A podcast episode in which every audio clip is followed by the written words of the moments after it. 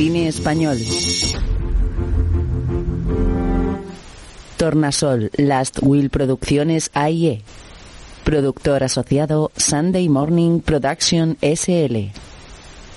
Con la participación de Radio Televisión Española, Movistar Plus y Media. Con la financiación del Gobierno de España. De día, en un cementerio, una comitiva fúnebre camina tras un ataúd. Ernesto Alterio. Ellos doblan un recodo. Pasan por debajo de un arco. Gala Ammiat. Un soportal tiene nichos en la pared derecha y columnas en el lado opuesto. Ruth Díaz. La comitiva fúnebre lo recoge. Dos sepulteros trasladan el ataúd. Pau Durá. Los dolientes son hombres y mujeres de unos 70 años. Magui Mira, Óscar Pastor. Un caniche marrón y un hombre entrecano acompañan a una anciana esbelta. Ambos sepulteros destapan un nicho. Los dolientes lo contemplan respetuosamente.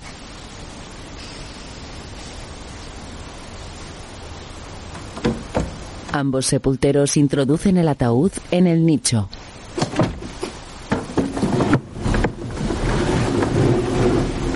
La anciana esbelta se aleja súbitamente, tira de la correa del caniche. El hombre entrecano la sigue con la mirada sorprendido.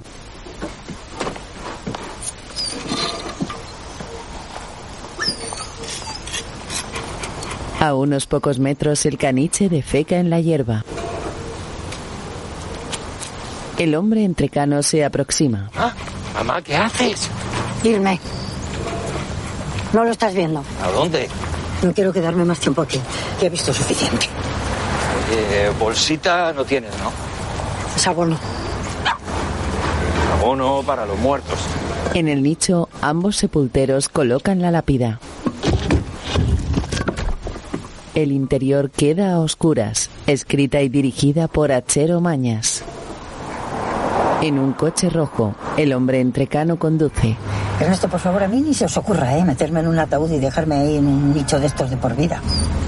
No te vamos a meter en un nicho por vida, lo haremos cuando ya esté muerta. ¿eh? Mira, no te hagas el gracioso, que a mí no me gustan nada los entierros. Ni tampoco las incineraciones, y mucho menos las ceremonias estas pomposas y patéticas, llenas de flores. A mí no me gustan las flores. Ya sabes que quiero que me tiréis al mar. ¿Y prefieres el Atlántico o mejor el Mediterráneo, que es más calentito? Lo estoy diciendo muy en serio. Mamá, ¿de verdad me estás pidiendo que tiremos tu cuerpo al mar? Sí. Sí. Yo quiero que mi cuerpo descanse en el mar, frente al pueblo de Altea, donde yo nací. Tú, Bonnie. En un descansillo. Una veinteañera entra a un piso. Hola, abuela. ¿Cómo estás? Pues hija, harta de enterrar amigos. No sé qué está pasando este invierno, pero están cayendo como moscas. Jo, lo siento mucho. Madre mía. ¿Pero cuánta cosa llevas? ¿Todo eso qué? ¿Qué son? ¿Los nuevos dibujos o qué? No, estos son los libros y los apuntes de la universidad. Ya. Los dibujos los tengo aquí. Hija mía, no hay derecho con el derecho. Tú sabes lo que dicen de los abogados, ¿no? No, ¿el qué? Pues dicen que es la profesión de los pobres listos, ¿eh? Y de los ricos tontos. Pues está claro que tengo que ser de los listos porque nunca tengo un puñetero euro. ¿No? Tú eres una caral. Y eso te hace diferente a todo lo demás. No, eso seguro. Lo que pasa es que tú no estás orgullosa de ser una caral o qué? ¿Estás orgullosa o no estás Que orgullosa? sí, abuela, que sí. En un salón. Mira qué fuerza. Yo no sé por qué narices tienes que seguir estudiando esa carrera tan endiablada teniendo tanto talento. Eso mismo me pregunto yo. Bueno, La anciana esbelta mira un retrato. alguna razón tendrá, ¿no? Para tener que pasar por tanto sacrificio. ¿Comer, abuela? Bueno, pues también se puede comer de esto, mira. ¿Y tú qué? ¿Eh? Si sigues así, de quietecita y de mona y de buena, te daré jamón de bellota. ¿Le das jamón de bellota a la perra, abuela? No, Le doy jamón serrano, pero le digo que es de bellota. Como no tiene criterio, el jamón de bellota me lo como yo. ¿No nos entera? Hola. Sí, sí, Martín, dime. Ernesto habla por teléfono. Se va. Sí, sí, puedo hablar. ¿Qué quieres? Se ha mudado ya. Pasa mañana, ¿no te lo he dicho? Tu padre desde que se ha divorciado no me cuenta casi nada. Separada, abuela, que no estaban casados. Martín, Martín, eh, eh, eh, vamos a ver, tú eres mi representante, no mi jefe, ¿vale? Y necesito trabajar, no hacer una serie para que tú puedas vivir cómodamente. Escúchame una cosa, ¿te, te has leído la última versión de música? No, todavía no, Ya, ya, bueno, mira, no me vuelvas a llamar hasta que no te la hayas leído. Lo que importa es que tu padre no está bien. Tú no te das cuenta que parece un espíritu. Está consumido, está cons- consumidito. Mamá también lo está pasando mal. Porque ha querido. Porque no ha sido idea de tu padre el haberse divorciado. Ya, pero mejor estar separados que estar discutiendo todo el día, ¿no te parece? Chloe, los matrimonios todos discuten. ¿eh? La gente se separa porque deja de quererse. Y tu padre y tu madre todavía se quieren. Ya, pero es que hay amores que matan. Pues hija, Te tengo que dejar. ¿Qué quieres? Ya lo he pensado. Te llamo luego. Adiós. En una galería, Ernesto cuelga, prende un cigarrillo. Da varias caladas. En una ventana tira la colilla a un patio interior. Cierra la ventana. En el salón. Ernesto, Ernesto, ¿has visto? ¿Has visto qué bonito? Sí, ¿Te das cuenta cómo está progresando cada día más? sí, ya te lo he dicho, cada vez pinta mejor. Esto es una maravilla, Chloe, de verdad. Huelo a tabaco. Él tiene gesto sorprendido. ¿Qué dices? Yo no vuelo nada. ¿No habrás vuelto a fumar? Yo no. Chloe sonríe disimuladamente. Échame el aliento. Ay, mamá. Échame el Mamá, aliento. por favor, por favor. Te huele la boca a cenicero. Pero no te hagas el idiota conmigo. ¿Has vuelto a fumar? Di. Porros y a lo mejor un poco de crack por las mañanas, pero aparte de eso... Eres un estúpido. Es que la vida pasa, pasa el tiempo y seguís sin crecer. Pues debe ser que es una cosa de familia, nos pasa lo que a ti. ¿Sí? Claro. ¿El qué? Pues eso, que pasa el tiempo, pasa el tiempo y tú sigues cumpliendo los mismos años. Es que no, no sé cómo lo haces. Pues yo no crezco más porque no necesito crecer más porque yo ya he crecido bastante. Ernesto la abraza. Lo que tú digas, ¿vale? Es imbécil. Uy, que me caigo, por favor, socorro. ¿Qué me pasa? No, socorro, voy. Claro, claro, claro. Yo entro en la página web para establecer la domiciliación del recibo. ¿Dónde le dejo esto? Exacto, sí, sí, sí. Sí, sí. Claro, el problema es que no puedo entrar con la clave que me han proporcionado. Déjalo por ahí. En un apartamento. Sí. No, claro, yo pongo el nombre del usuario, le meto la clave y me da error. Dos transportistas traen cajas. No, no, no, no, no, no, no. A ver, ese, ese número he llamado siete veces y no me da la opción que usted me está diciendo. Mire, no se preocupe, ya vuelvo a llamar en otro momento. No, no, no, muchas gracias, que no puedo perder más el tiempo con esto. Adiós, buenos días. Ernesto cuelga numerosas cajas de mudanza lo rodean en un portal. Sí. Papá, soy yo. Ah, espera, cabrón. ¿Dónde coño está el botón? Espera, creo que es que no encuentro el... ¿Ya? ¿Abierto? Chloe. Todavía faltan, ¿dónde está el resto? En el apartamento. No, papá, por favor, no abras otra caja, de verdad. Mañana seguimos. Es que quiero, Estoy agotada, no quiero seguir más. Chloe se sienta en el suelo. quiero colocar esto cuanto antes. Papá, Él organiza una librería de pared. relájate, siéntate. Tengo que comprar muebles. ¿Ya lo harás? De momento no necesitamos nada más. Siéntate un segundo conmigo, por favor. Ernesto patea una caja. Papá, Él toma asiento a su lado.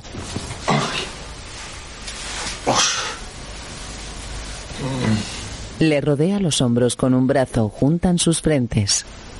¿Estás bien? sí. Sí. ¿Y tú? Yo. Yo estoy en el mejor momento de mi vida. Ya lo veo. El padre la coge de una mano. Chloe se recuesta cariñosa. Él la besa el cabello. ¿Sabes lo que podrías poner en ese rincón de ahí? Un gramófono. Como el que vimos el otro día en la tienda de antigüedad. Yo siempre he querido tener un gramófono. Ya lo sé. Claro, pero es que a tu madre no le hacía gracia eso de escuchar música con vinilos antiguos. Que si es una carraca, que eso solo ocupa espacio. que- Estar solo tiene sus inconvenientes, pero también sus ventajas. Pues supongo que sí. Ella sonríe. Yo quiero colocar esos libros cuanto antes. Ay, no te preocupes de eso ahora, papá. Voy a preparar algo de comer. Chloe se levanta. Se aleja. No hay nada. No hay nada, Chloe. No me ha dado tiempo a hacer la compra. No te da tiempo a hacer la compra, pero la nevera está llena de cervezas. Su padre tiene gesto abatido. Ella vuelve. ¿Y si nos vamos a un restaurante chulo de por la zona? ¿Te apetece? Mm, No sé si tengo fuerza. Sí que tienes fuerzas. Venga, papá, levántate. Espera, me voy a Te moverme. invito, te invito. ¿Me invitas? Sí, te invito, me apetece invitarte. Venga, papá. Que no puedes estar así además sin comer. No se puede estar así. Levántate. Por favor, por favor. Ay, Venga. Bueno, total. En un restaurante comen sushi. Nosotros seguíamos ahí, como dos pasmarotes, viendo la tele, sin hacerle ningún caso. Entonces, harta ya de decirnos que la comida estaba lista, se acercó, la desenchufó, abrió el ventanal, y cuando quisimos darnos cuenta, flampa. Joder, con la abuela. No sé cómo retumbó eso. Nos quedamos petrificados. Luego se acercó, nos mira a los dos y nos dijo, en esta casa, en esta casa a partir de ahora vamos a hablar y vamos a hacer cosas más interesantes que ver ese aparato infernal.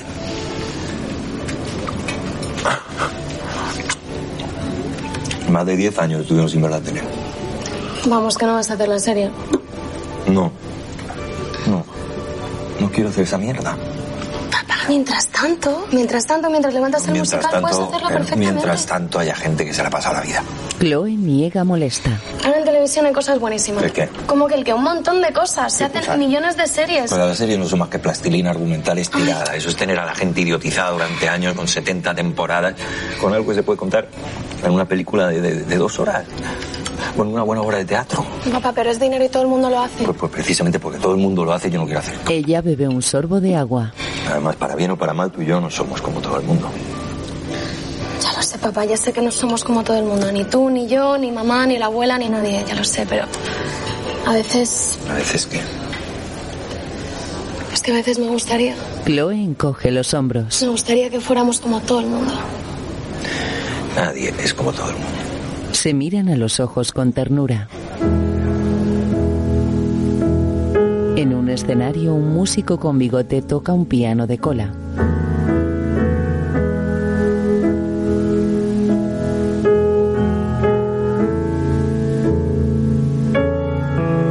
En una calle, Ernesto camina hacia el auditorio. En un cartel pone Max Caral. En el escenario, él continúa tocando. El patio de butacas está vacío.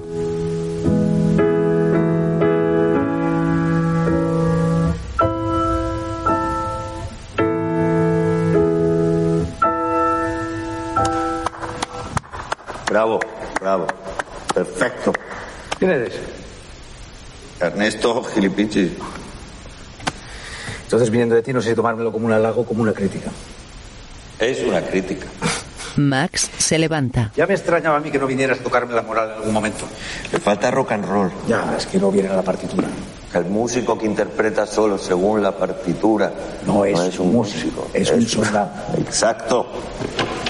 Tú no querrás ser un soldado, ¿verdad? Uy, no tengo espíritu de orquesta castrense. La deja de maltratar a Schubert y vamos a tomar algo. Él y Ernesto se van. ¿Qué has venido? A verte. 11 años, Max, es suficiente, ¿no? Nada, diles que, nada, que quieres empezar un proyecto personal, es tan sencillo como eso, ellos lo van a entender. No es tan sencillo, Ernesto. La temporada ya está programada y la gira por Latinoamérica está cerrada Te prácticamente. tienen pillado de los huevos. Es que si sigues así no lo vas a dejar nunca. Si hubiera una manera fácil de hacerlo, te aseguro que lo hacía ahora mismo. Coño, hagamos el musical. En un bar están sentados. Ernesto, esa precisamente no es una salida fácil. Bueno, ¿y qué vas a hacer? ¿Te vas a quedar toda la vida así? ¿Tocando música de otros y llorando? Esta gente no te ve como un compositor, te ve como un intérprete. En la vida te han dado la oportunidad de hacer algo tuyo. No, no, eso, eso, eso no es verdad, Ernesto. ¿Cómo que no? Las últimas temporadas me han dejado espacio para Venga, piezas venga, mías. Venga, no me jodas, eso es limosna y lo sabes. Además, siempre estás diciendo que quieres hacer algo propio, ¿no? Algo tuyo. Pues coño, hagámoslo. A mamá le daríamos una alegría. Eso sí. Hey, anda, ¿qué haces tú por aquí? ¿Qué tal, Iván? ¿Has venido a ver el concierto? No, no, no, no. No me puedo quedar. Iván y Max se besan en los labios. Tienes que venir a verle. Si he estado viendo ensayar. Para él, a Schubert le falta un poco de rock and roll. No, a Schubert no, a ti. En eso estoy totalmente de acuerdo. Eh, ¿Qué pasa? ¿Os vais a confabular los dos contra mí o qué? Pues no te quepa la menor duda. ¿Vale? Quédate a tomar algo, por lo menos. No, no tengo cosas que hacer. Te dejo aquí con nuestra víctima. Bueno, me alegro de verte. Igualmente. Max, acuérdate de comprarle algo a mamá. Ah, sí, vale. Ernesto se marcha. Iván se sienta frente a Max. ¿Qué es eso? Que tienes que comprarle algo a tu madre. En unos días es su cumpleaños. Y este, últimamente, anda tieso. ¿Cuántos cumple? ¿Mi madre? Sí. Ocho o nueve más de los que dice.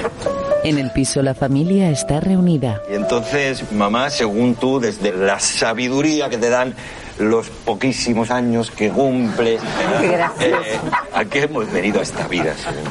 Pues mira, nosotras decíamos que veníamos a cosas, pero muchísimo más fuertes que esas bobadas que acabáis de cantar. Oye, por qué bobadas. ¿Bobadas? Carmen, ¿qué decíamos nosotras? ¿A follar? Por ejemplo, a follar. Está bien, también follabais en vuestra época, ¿no? Pues bastante bien. Entonces sería a follar,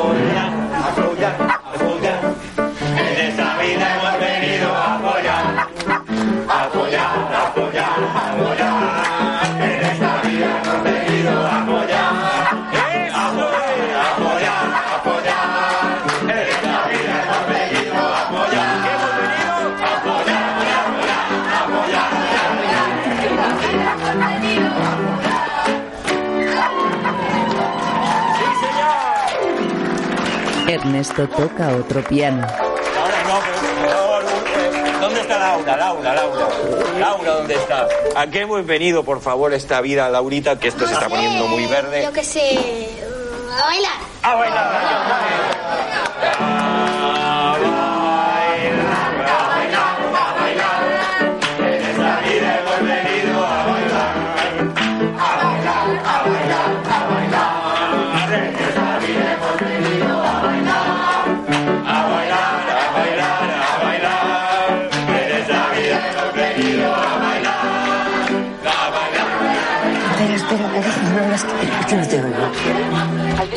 ¿Sí? Sí, claro, que tengo dos llamadas perdidas tuyas, ¿sí? ¿Cómo estás? Pues, pues muy bien. Muy bien, celebrando cumpleaños, muy bien. Qué penita que no hayas venido. ¿Y tú qué tal? Ya veo que no te has enterado. Terele ha muerto, Carolina. En el vestíbulo la abuela se muestra consternada. Justo el día de tu cumpleaños. No sé qué decirte. Pensé que ya lo sabrías. Me voy ahora mismo corriendo al tanatorio. Te dejo que me está llamando Francisco. Debe haberse enterado. Luego hablamos. Intenta no pensar en ello. Gracias, Lola. Un beso. Carolina cuelga el teléfono. Permanece inmóvil.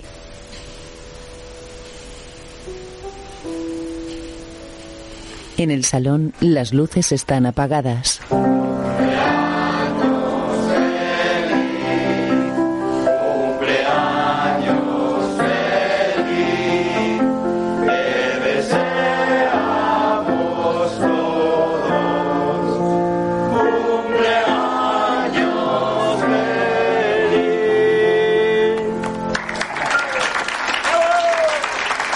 Ernesto pone una tarta con una vela encendida sobre el plano. Carolina mira a su familia. ¿Te pasa algo, mamá? No. ¿Estás bien? Estoy emocionada, hijo. Eh, ahora es cuando hay que soplar la vela. Por ello, abuela. Venga. Eso es. Una chica.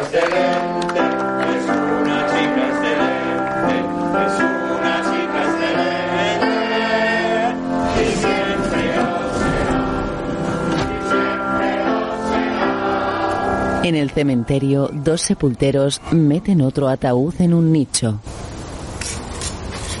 Carolina y Ernesto asisten al entierro, en el coche rojo. Por cierto, ayer estuve hablando con tu hermano.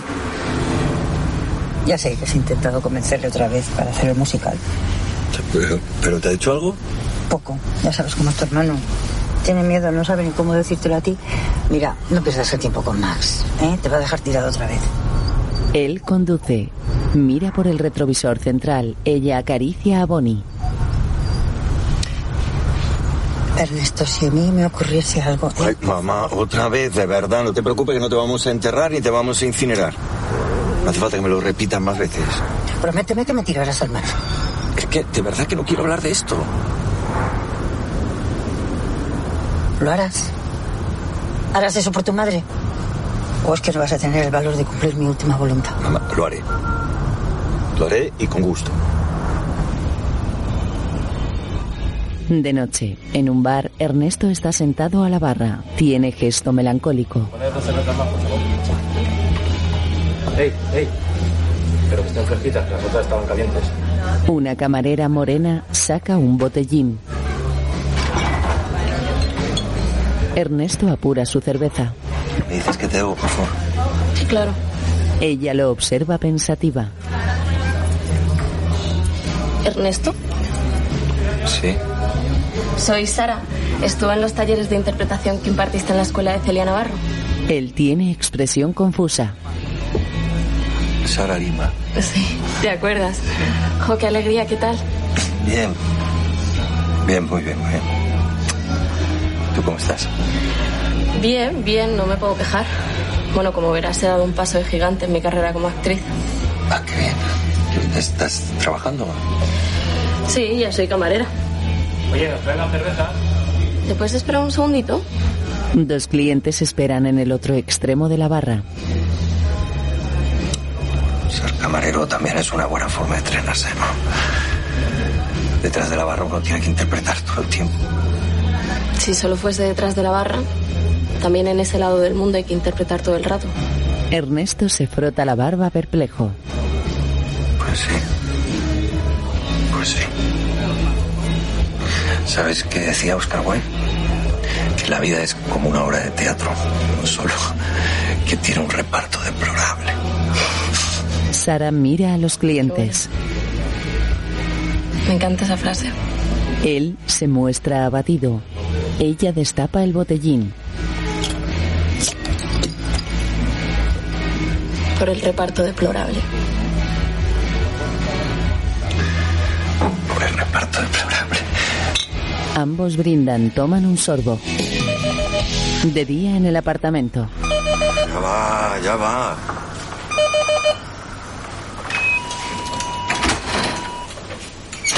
Ernesto pulsa en el telefonillo. Abre la puerta. Se frota los ojos adormilado. Se va. En el descansillo, Max sube por unas escaleras. Hola. Él entra, cierra la puerta.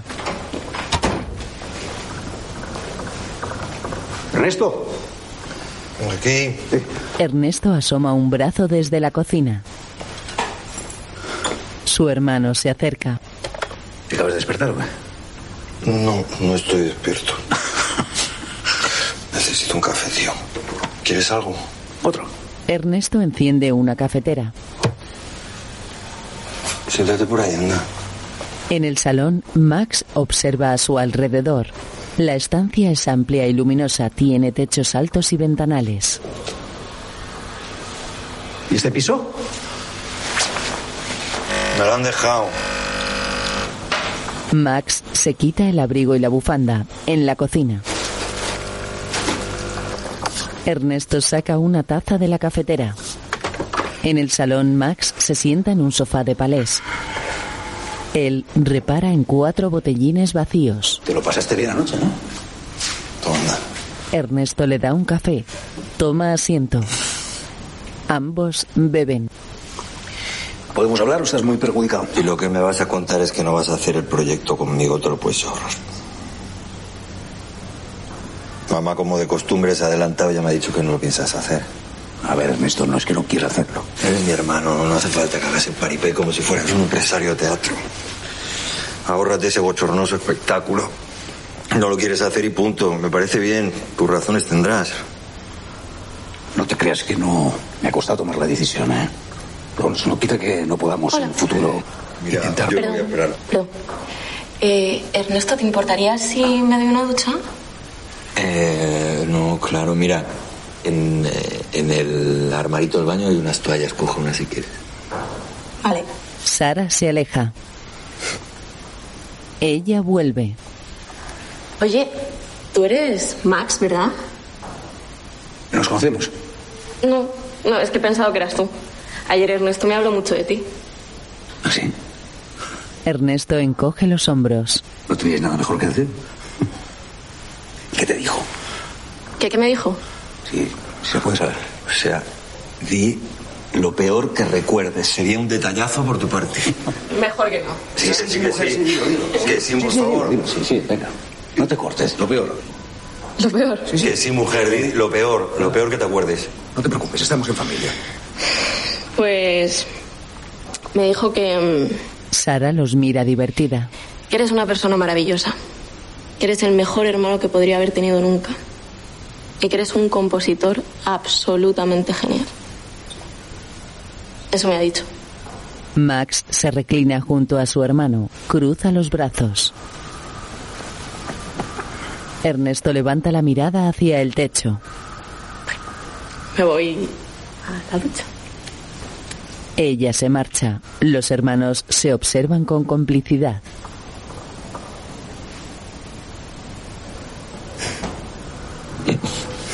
Se señalan con el dedo índice mutuamente.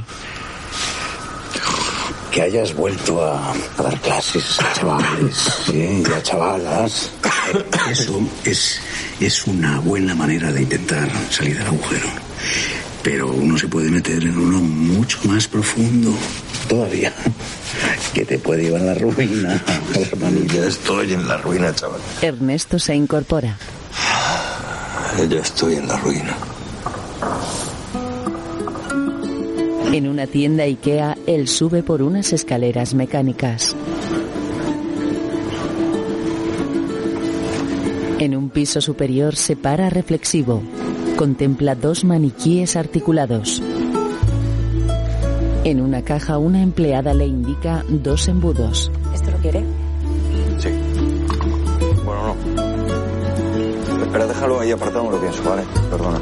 En la sección de sofás, Ernesto gira sobre sí mismo. En el almacén coge un paquete con dificultad. En la caja.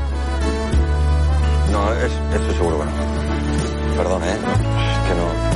Él aparta unas toallas. En otra sección acaricia a un maniquí con la mano de otro. Ambas figuras están abrazadas. En la sección de cojines, Ernesto se muestra abrumado. En la caja. No sé qué hago comprando todo esto. Por la misma razón que lo hace todo el mundo, no se preocupe. ¿Y por qué lo hace todo el mundo? Porque es más barato. En la sección de menaje, él tira de un carro repleto de productos. Se sienta. En su móvil observa el contacto de Martín.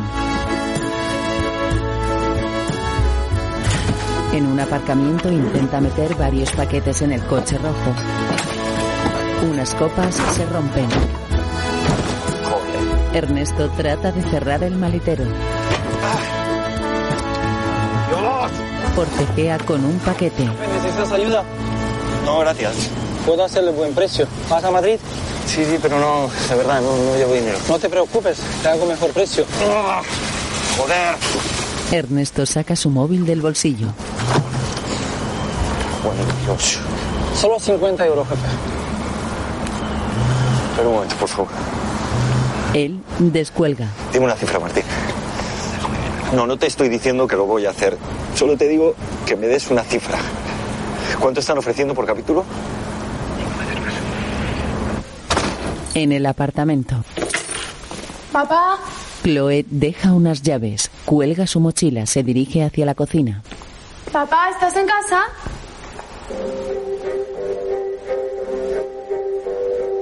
Ella se da la vuelta. En el salón se cubre la boca con una mano.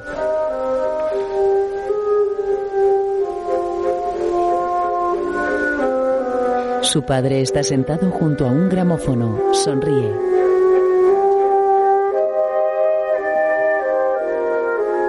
Chloe toma asiento a su lado risueña.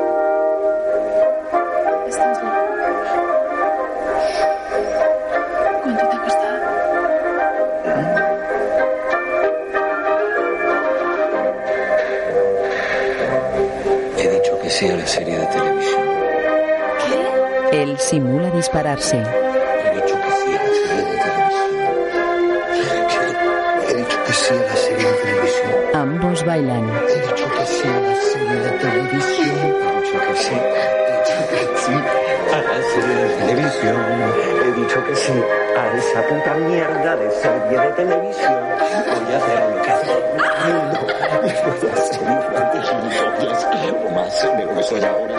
Y voy a hacer lo que hace todo el. Ella le acaricia la mejilla. Lo abraza contenta. Una cámara graba un plano del puente de Brooklyn. Unos novios descorchan una botella. Se sirven dos copas de champán. Por nosotros. Por nosotros. Beben. Ella lo intenta besar. Él saca la lengua asqueado. Perdón, es que me he echado esto por encima. 12-4 sexta. Hola. Que nos hemos venido al puente de Brooklyn, aquí. Porque la boda está por aquí. La novia se ríe. Unas manos sujetan una claqueta. Décima. Esta es la buena. Toma 34. New York, New York is a wonderful town. The Bronx is Corta. ¿Ernesto? Ernesto, ¿te ha gustado? En un plató Ernesto dirige el rodaje. ¿Ernesto, hacemos otra? ¿Tú crees que serviría de algo? Vale, chicos, está hecha. Pasamos a otra secuencia. Ernesto se frota los ojos abatido. Él mira las notificaciones de su móvil. En un aparcamiento telefonea. Max, ¿qué pasa? Te he llamado varias veces. Sí, acabo de ver tus llamadas. Perdona, tío, no, es que estaba ahí metido rodando esta maravillosa serie que estoy haciendo, que es que, vamos, esto me va a catapultar al Olimpo de los directores de la tele. Escúchame un segundo. Ernesto, mamá ha muerto. ¿Qué? Le ha dado un infarto. Como a papá. No. Ernesto se apoya contra un todoterreno negro.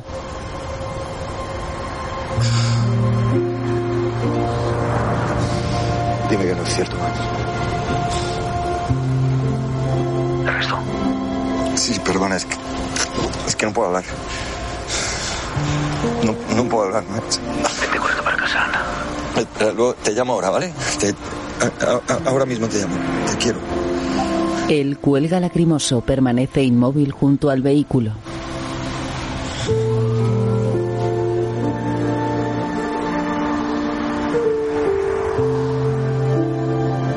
En su piso, Carolina yace dentro de un ataúd. Está embalsamada, una mortaja blanca la cubre. En el salón varios dolientes conversan. Max y una anciana se abrazan. En un dormitorio un álbum tiene fotografías de Carolina. Chloe y su padre lo ojean. ¿Y esta? ¿De dónde es? Voces de gesta de valle. Están sentados a los pies de la cama. Ella se recuesta sobre su hombro. Papá, no quiero verla. No quiero verla. No, no tienes por qué verla si no quieres. No tienes por qué verla. No se enfadará. Claro que no. Él le acaricia una pierna, la besa el cabello.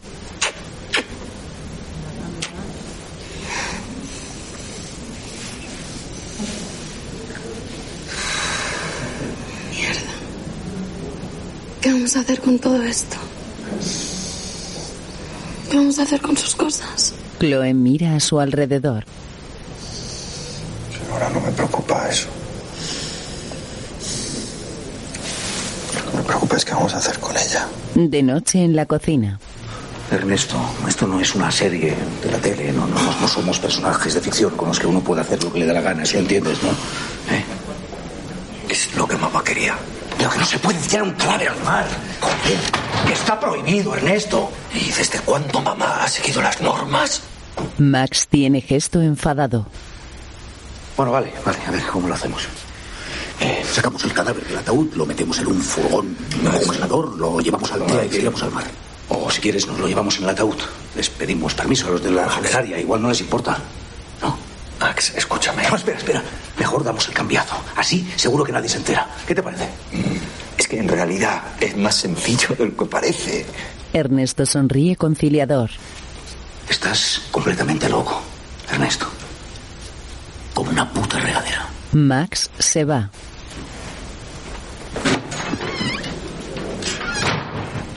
Por la mañana, en el salón Ernesto despierta en el sofá. Su cabello largo está despeinado. Él se sienta. Cruza las piernas, se frota los ojos adormilado. El ataúd se refleja en un espejo frente a él.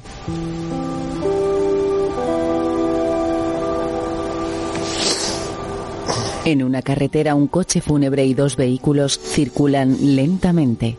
Y además de conducir el coche fúnebre, ¿qué le ha pedido su madre?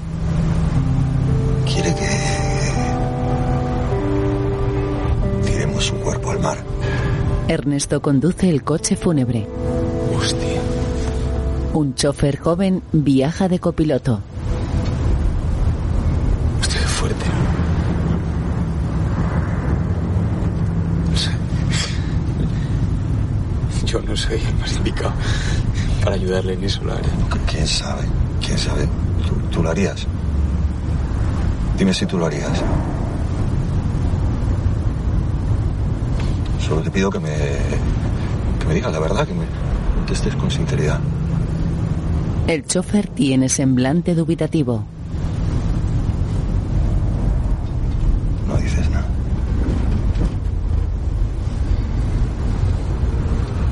Yo por mi madre haría lo que fuese, la verdad. O sea que no soy religioso, pero para mí mi madre es sagrada. Ambos se miran conmovidos. Ernesto señala la parte trasera del vehículo. La mujer que está en esa horrible caja, en realidad o sea, no es mi madre biológica. Pero es la persona que me ha cuidado durante toda mi vida. El chofer se gira hacia el ataúd sorprendido.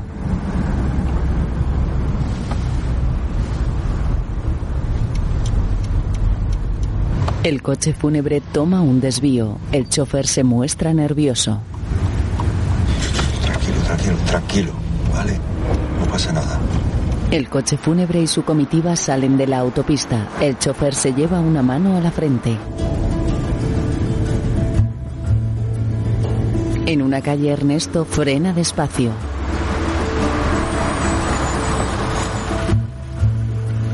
En otro coche, Max, Chloe, Bonnie e Iván viajan juntos. ¿Qué se para? No sé, Chloe. No sé, cariño. En el coche fúnebre el chofer se baja, cierra la puerta del copiloto. Ernesto arranca, cambia de sentido súbitamente, se aleja.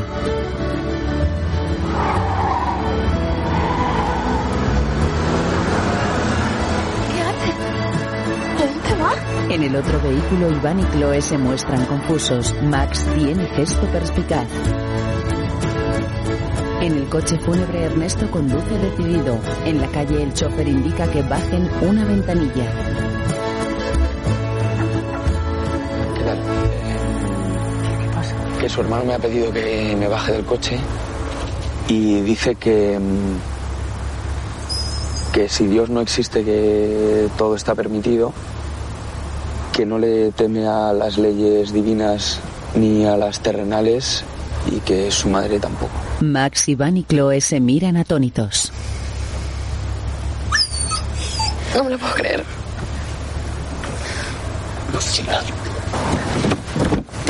El hermano se baja.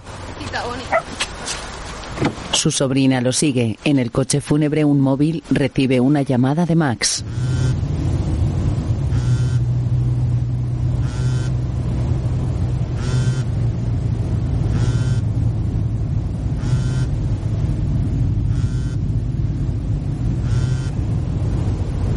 Ernesto la ignora. Telefonea. En la calle. Papá, ¿qué pasa? Vete para casa, coge mi bolsa marrón. Mi bolsa marrón la que uso yo siempre en los viajes está en el armario en la parte de abajo y mete ropa ahí como para tres días. Y me esperas ahí, yo llegaré como una hora más o menos. Y no vayas con nadie, ¿me oyes? ¿Me puedes explicar qué narices estás haciendo? Chloe, vete para casa y haz lo que te he dicho. Ahora no puedo hablar más. En un portal, Chloe y Bonnie suben por las escaleras. En el apartamento, la hija mete ropa en una bolsa marrón. La caniche la observa sentada. En una calle peatonal, Chloe viste mono vaquero. Lleva su mochila y la bolsa marrón. Su padre se acerca. Joder, Chloe, ¿dónde estabas? ¿Por qué no me cogías el teléfono? No lo he oído, lo acabo de ver ahora. ¿Qué es eso? ¿Tu bolsa? No, no, eso ya lo sé. ¿Es- ¿Esto qué es? ¿Mi mochila? Tú no vas a venir. ¿Por qué no? ¿Por qué no, coño? ¿Dónde vas? Tengo que coger a Bonnie y una documentación que necesito. ¿La perra puede ir contigo y yo no? Exacto. Toma, mete mi bolsa en esa furgoneta que hay ahí. Ve. Papá. Papá.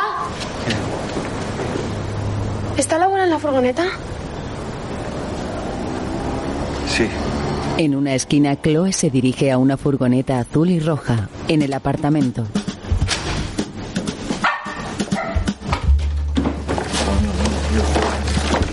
Ernesto coge un carné.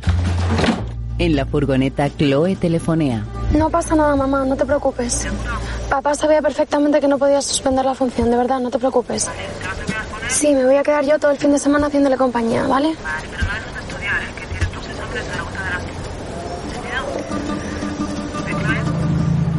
Mamá. Nada, te tengo que dejar. Luego te llamo. Adiós. Un policía municipal indica que baje la ventanilla. Buenas. Hola, buenas. Eh, no puede estacionar la furgoneta aquí. Sí, perdone, si vivimos aquí al lado, mi padre va a bajar ahora mismo. Ya, lo siento, pero tiene que mover el vehículo. Es que nunca he conducido una furgoneta. En el apartamento, Ernesto busca a su alrededor.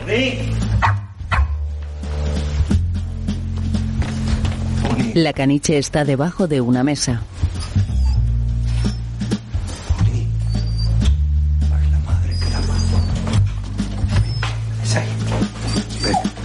En la esquina, el policía se baja de una moto. Baje de la furgoneta si es tan amable.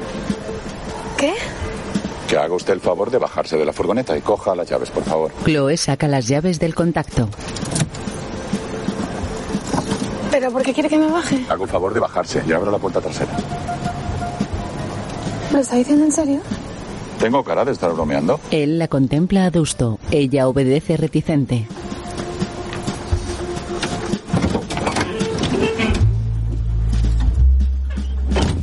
Ambos rodean la furgoneta. Chloe abre las puertas traseras.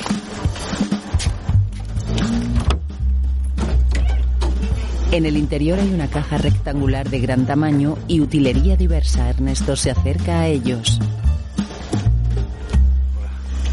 Eh, ¿Algún problema? Le estaba diciendo a su hija que no pueden estacionar aquí la furgoneta. Eh, no, si es que ya nos vamos. Mueva el vehículo cuanto antes, ¿de acuerdo? Sí, sí, claro. Gracias. Gracias. El policía se marcha. Ernesto deja a Bonnie y sus documentos. ¿Has metido a la abuela en un armario? No es un armario.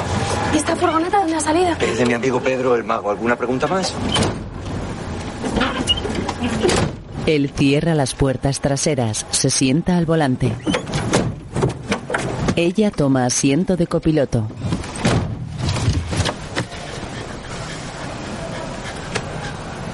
Chloe, tú no puedes venir. No pienso dejar que te vayas solo. Oye, si vienes es con una condición. ¿Cuál? Que no me des el coñazo intentando hacerme cambiar de opinión. ¿Vale? Eh, Y no me metas en las conversaciones con tu madre cuando se entere. Esas son dos condiciones. Bueno, pues son dos condiciones, ¿sí o no? Chloe, de verdad, no tenemos todo el día. Papá, ¿estás seguro de lo que estás haciendo? Ernesto mira a su alrededor titubeante. No. Chloe tiene expresión resignada. Vámonos. Vámonos. Se pone el cinturón de seguridad.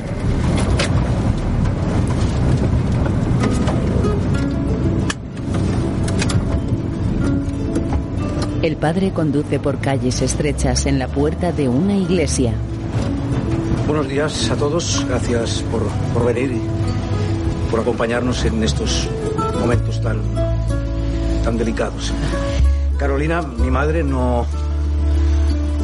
A ver, debería estar aquí. Como podéis comprobar, no está.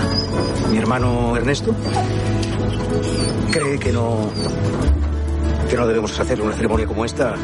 Así es que ha cogido a, a mi madre y se la ha llevado. En una autopista la furgoneta azul y roja circula por el carril derecho.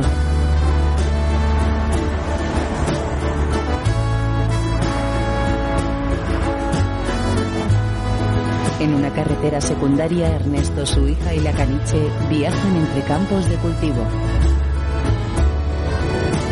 Chloe y Bonnie miran la caja rectangular en la parte trasera.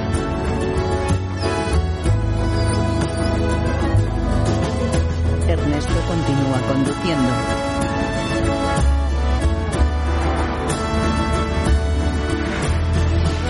Dos motoristas circulan en sentido contrario a ellos. Todoterreno adelanta por la izquierda. En una funeraria, Max, Iván y un empleado están reunidos. Le digo que lo único que quiere mi hermano es llegar al TEA y lanzar a mi madre al mar. ¿eh? Ese, ese es su único propósito.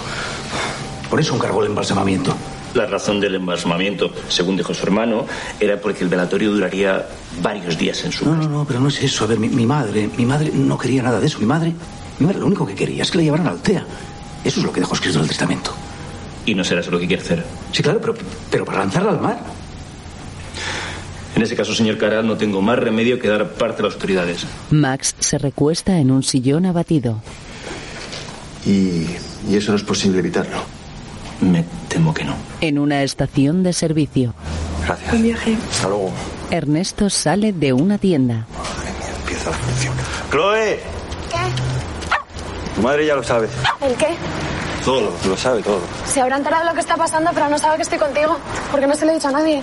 Tu madre puede ser muchas cosas, pero tonta no es y seguro que sabe que estás conmigo. Chloe mira su móvil. Dios. Tengo 20 llamadas perdidas suyas. Sube, Bonnie. Ella y la caniche suben a la furgoneta. En un lateral se lee el cartel de un mago. Ernesto conduce. Un móvil recibe otra llamada.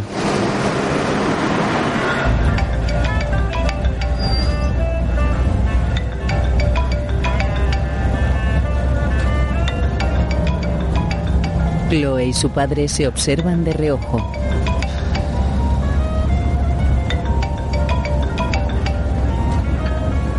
Ella descuelga, sube el volumen de una radio.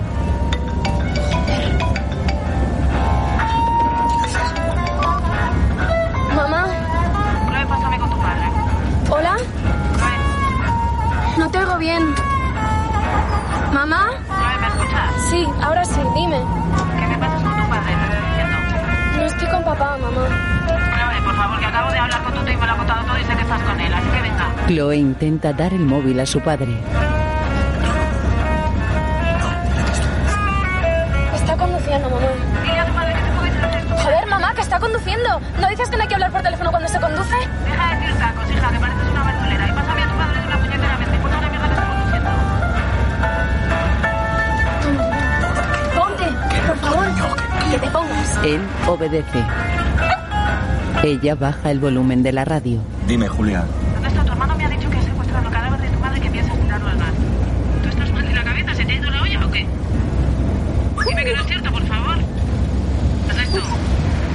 ¿Ernesto? Julia, te llamo en dos minutos. En un área de descanso, No va a perder ningún examen, va a terminar esta carrera como tú querías. Una niña sabe perfectamente lo que está haciendo. No me van a meter en la cárcel por tirar mi madre al mar.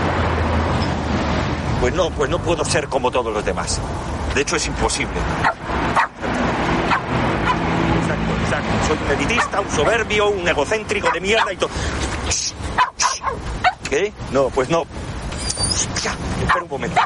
Ernesto coge en brazos a la caniche, la deja a unos 5 metros. Quieta. Quieta, aquí. Sienta, sienta. Y callada. Quieta y callada. ¿Qué? No, no estoy hablando con Chloe, que estoy hablando con la perra que no para de ladrar. Ay, Dios mío, que me vas a volver loco, que no se lo estoy diciendo a Chloe. Voy, voy a colgar. Él cuelga el móvil, regresa a la furgoneta. Chloe aguarda en su asiento.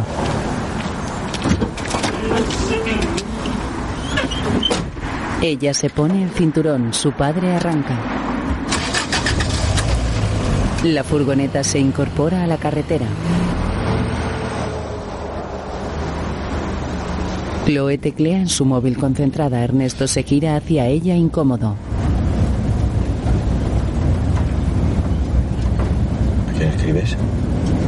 Estoy chateando con una amiga. Y es muy importante. Sí, tengo que avisar de que voy a estar desaparecida unos días. Estoy de exámenes y necesito que me mande unos apuntes. Sería mejor que lo dejaras. ¿Quieres que deje de chatear o la carrera? Pues las dos cosas sería perfecto, hija. No te sientan bien ninguna de las dos. Ella continúa chateando. Qué enfermedad, por favor. Es que es una enfermedad. Te va a comer la pantalla el teléfono, hija. Papá, por favor, no empieces con tu discurso despótico antitecnológico. De verdad que no va a servir de nada. Tengo que mandar este mensaje, sí o sí. No voy a dejar de utilizar el móvil y las redes sociales por esa teoría tuya de que es una herramienta para alienar a la población. O sea, No, no, no eso no es una teoría mía, es una realidad y muy preocupante, además. papá, por favor, ¿me quieres dejar de tratar como un adolescente? Pues entonces, hija, no te comportes tú como si lo fueras. Lo apago. Chloe tira el móvil. ¿Contento? Pues sí. Gracias. Ahora podemos hablar, apreciar la vida, disfrutar de nuestra compañía, mirarnos a los ojos. Él le sonríe. ¿O prefieres mirar esa horrible pantalla? Ernesto mira hacia la parte trasera. ¿Qué pasa? La perra. Al anochecer, en el área de descanso, la furgoneta azul y roja estaciona.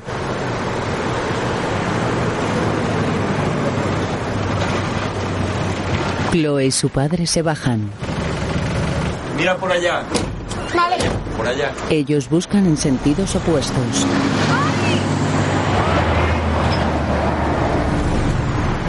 ¡Bonnie! ¡Bonnie! ¡Bonnie! Chloe sacude una chancla. Vale, está claro que aquí no está. Vámonos, vámonos. ¡Bonnie! Déjalo, déjalo, si aquí no está. Vamos a ir por la carretera. Ambos suben a la furgoneta. Se van. De noche en un campo. Bonnie se aleja entre la hierba seca. En una carretera. Nos la encontremos espachurrada como nos encontramos a Trotsky. ¿Qué? ¿Cómo que es pachurrada como a Trotsky? ¿Pero no se lo llevó Max a la casa de Toledo y se perdió? Joder. ¿Por qué tenemos la manía en esta familia de esconder las cosas, de verdad? Pequeña y no te queríamos impresionar. Ernesto alumbra el arcén con los faros. ¿Y la tortuga Olivia? Tortuga Olivia se la comió Ringo. Y Ringo se cayó en una Déjalo, papá, zanja. déjalo, que está claro que en esto no nos diferenciamos del resto de los mortales. ¿Por qué? ¿Qué hay que hacer el resto de los mortales? El resto de los mortales también le... ¿Qué paras? Quédate tranquila, no pasa nada. Joder, papá. No pasa nada, déjame hablar a mí. Una patrulla de la Guardia Civil estaciona ante ellos. Dos agentes se bajan, se aproximan. Buenas noches, caballero. ¿Qué le ocurre a usted? Pues que es que estamos, estamos buscando a nuestra perra que se nos ha perdido y, y bueno, la estamos buscando por aquí. Vale, es que como llevo una conducción anormal, era por eso, no... Claro, es porque estamos viendo a ver si la vemos con, con las la luz del coche. ¿Cómo se escribe? B-O-N-N-I-E. En un despacho, un guardia civil teclea en un ordenador. Imprime el documento. Lea el texto para ver si está conforme y luego lo enviaremos a, a las comisarías más cercanas y a los compañeros que están en carretera. Con nosotros dentro de un rato saldremos al cambio de turno y cualquier aviso les llamaríamos. ¿Va muy lejos?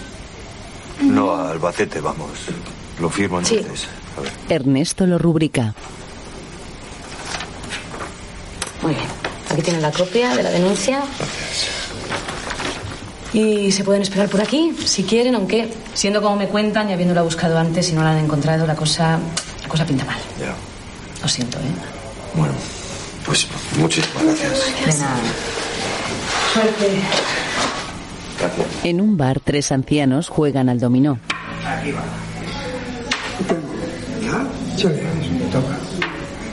En otra mesa, Ernesto deja un botellín vacío. Chloe mira a su móvil abstraída.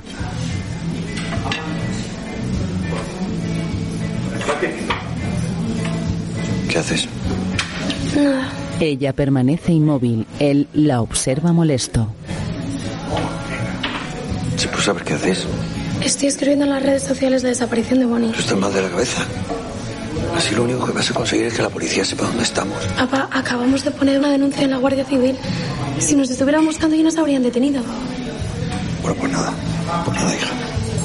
Pon también una foto mía, mi DNI, la matrícula de la furgoneta y una foto de la abuela muerta dentro. Gracioso. No va a servir de nada eso, Chloe. Ya está hecho, papá, de verdad. No puedo dar marcha atrás. Lo más seguro es que la perra parezca atropellada. Voy a seguir estudiando, ¿vale? Sí, estudia, estudia. Pero céntrate en derecho penal. Chloe tiene gesto atónito. Dos agentes entran.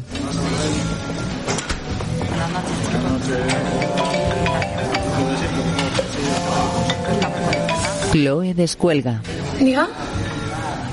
Sí, soy yo. Hola, inspector. ¿La han encontrado? A la perra, que se han encontrado a la perra. Sí. Ella indica que espere. Sí, ¿de parte de quién?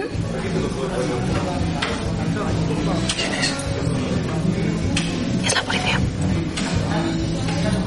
Cuelga el teléfono, es la policía. Ernesto coge el móvil. Dígame. Sí, soy yo con quien hablo. Su hija se cubre la frente con una mano, preocupada. Sí, un segundo, por favor. Chloe, tráeme una cerveza. Que me traigas una cerveza. Espera, toma, toma, toma. Él le da un billete. Chloe se dirige hacia la barra. Sí, dígame. Ernesto se va. En una comisaría. Mire, le llamaba por el asunto de su madre. Sí, Alcalá. Yo no le conozco. Y supongo, por lo poco que me he podido informar, que la situación por la que está pasando no debe ser nada fácil. En el bar, Chloe se sienta en la calle. Su padre fuma al otro lado de un ventanal. Yo comprendo que usted tiene que hacer su trabajo y Yo le agradezco el esfuerzo que está haciendo por tratar de solucionar esto de la mejor manera posible, pero de verdad no, no, no. no pierda más el tiempo. Yo no voy a dar marcha atrás. Me está usted obligando a tomar medidas a las que no me gustaría llegar. Haga lo que tenga que hacer. En el bar, Chloe tiene semblante intranquilo. En la calle, su padre habla por teléfono. En la comisaría. Mire, no se lo voy a volver a repetir. Usted si quiere me persigue y yo, pues nada, intentaré que no me coja. En cualquier caso, si cambia usted de opinión, Por el motivo que sea, no duden en llamarme. Lo haré. Buenas noches. En la calle, Ernesto cuelga pensativo. En el bar, él entra. Coge tus cosas y nos vamos. Sí, sí, ahora. Ernesto apura su botellín. Chloe coge sus apuntes. Toma, toma, toma. Desactiva los datos móviles ya. En la calle, ¿Qué vamos a hacer, papá? No lo sé, hija, no lo sé. ¿Qué quiere que haga? Envíe una orden. No a todas las comisarías, solo la comunidad valenciana en la comunidad de Castilla-La Mancha. Ernesto y Chloe suben a la furgoneta. Y señale que pueden ir con o sin animal. Han debido de perder a la perra. Ocúpese usted personalmente de este asunto. Y no crea que está insensato. No se ha ido con el coche fúnebre. En comisaría el inspector se marcha. ¿Alguna cosa más? No, solucionado rápido. Hasta mañana. Hasta mañana. Ah, que parar. Pues paramos. Estoy durmiendo, joder. Tranquilo, papá, paramos. Mierda. En un hotel de carretera, Ernesto estaciona la furgoneta. En una habitación, Chloe habla por teléfono. Mamá, no lo sé, nos hemos desviado de la carretera y se ha parado un hotel para descansar un rato y pensar qué coño hacer. Mamá, no me va a hacer caso. No te pienso decir dónde estamos. Chloe, Mamá, no puedo seguir hablando. Que no puedo seguir hablando, joder. Chloe, dile a tu madre que si quiere hablar de algo, que hable conmigo. Te tengo que dejar. Ella cuelga, toma asiento en una cama. ¿Qué te ha dicho? Que somos unos forajidos. Que nos van a meter en la cárcel de por vida.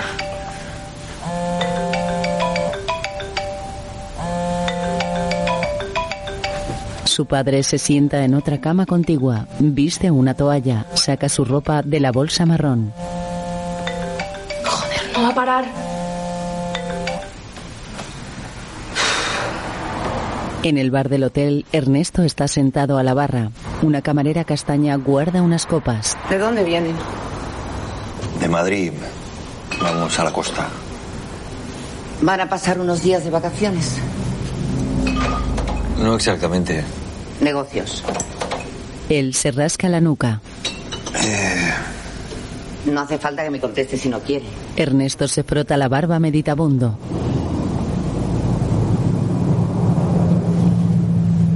Mi madre ha fallecido.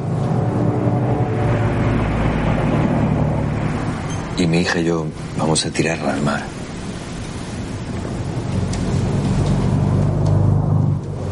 Ella se acerca, le sonríe comprensiva. Lo siento. Yo también tiré las cenizas de mi marido al mar cuando murió. No, no vamos a tirar sus cenizas. En la habitación, Chloe lee sus apuntes. En el bar, la camarera castaña y Ernesto están sentados juntos. Yo tampoco soy religiosa, pero sí creo que hay una energía que mueve el mundo. No sé si, si hay una energía o una vibración o que sea lo único que espero es que es que esto le llegue a la gente que está cerca de mí. Lo dice por su hija. Por mi hija, por, por mi hermano. Y por todo lo que la querían. Él bebe un trago de cerveza. Ella le acaricia un brazo. No se preocupe. Lo entenderá. En la carretera el interior del bar se divisa a través de unos ventanales. Ernesto y la camarera están solos. Un camión circula velozmente. En el bar, Ernesto se inclina ebrio. Ella lo sujeta. ¿Se encuentra bien?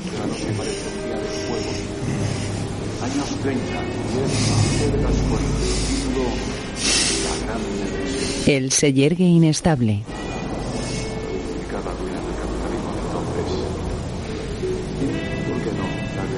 Ernesto apoya la cabeza en su hombro. Gracias por acompañarnos más en Dumbo. Él le destapa un pecho. ¿Qué está haciendo? Ernesto lo lame triste. La camarera le acaricia la nuca. Tiene la mirada perdida.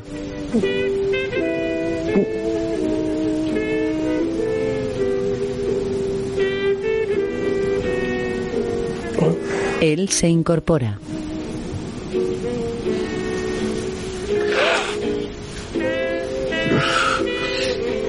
Ella lo abraza con ternura.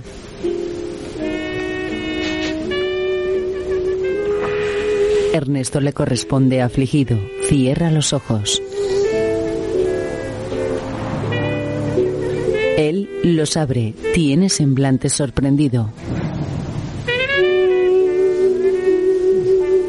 Bonnie lo contempla a través del ventanal. En la calle Ernesto porta a la caniche en brazos.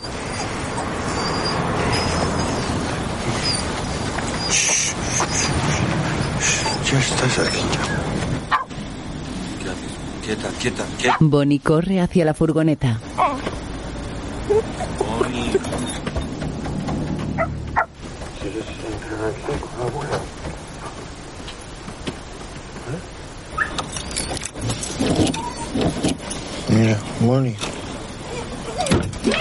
Él le abre la puerta trasera. La caniche sube encima de la caja rectangular. Ernesto se sitúa junto a ella. En la habitación, Chloe despierta. En la furgoneta, su padre levanta la tapa de la caja.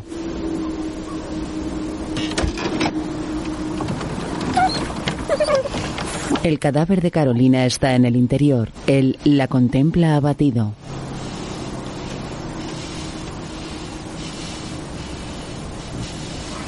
Le acaricia el pelo cano con dulzura.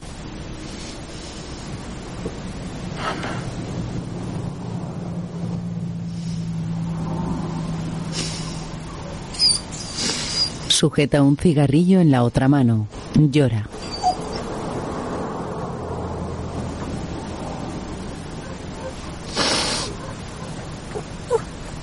La caniche está recostada sobre la tapa. En el hotel, Chloe sale a una galería.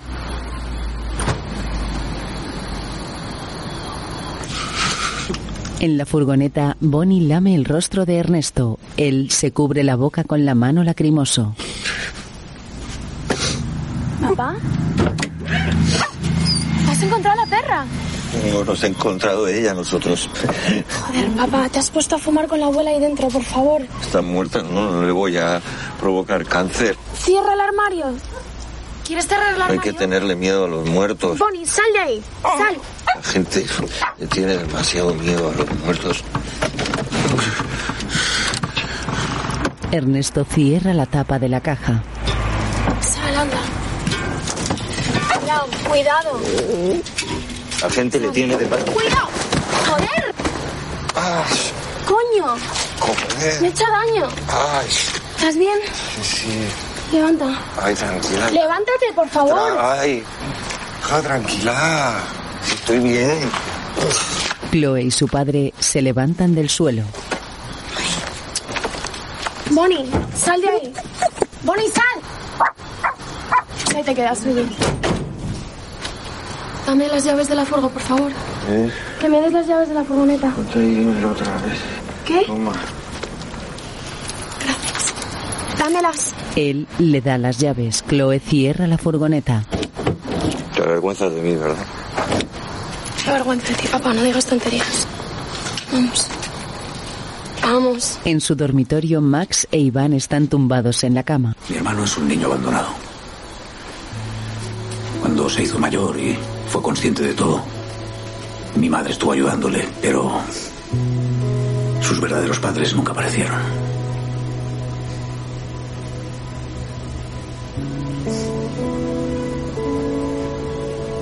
Ernesto tenía una relación muy especial con mi madre. Iván asiente comprensivo.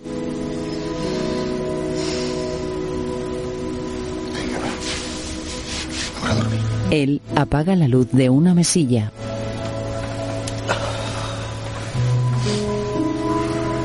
Max se recuesta de lado. Iván lo rodea con un brazo.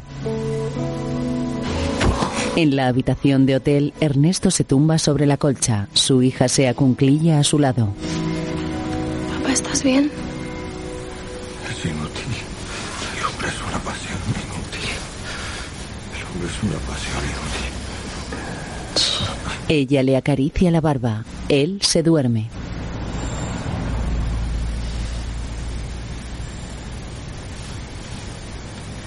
Chloe se sienta en su cama pensativa. Por la mañana, en una cafetería, el inspector descuelga. Dime. ¿Y la matrícula? He encontrado al perro. Un compañero lo mira confuso. Llámame cuando tengas algo. Cuando tengas algo. ¿Me has entendido? El inspector cuelga. No me digas que ahora te dedicas a buscar chuchos. Un tipo que ha robado el cadáver de su madre y pretende tirarla al mar. No jodas, ¿eso por qué? Parece ser que la mujer se lo pidió. Es un dilema. Una madre es una madre. En el aparcamiento del hotel, un hombre delgado decora la furgoneta con flores. En la galería, Chloe lo observa desde una barandilla.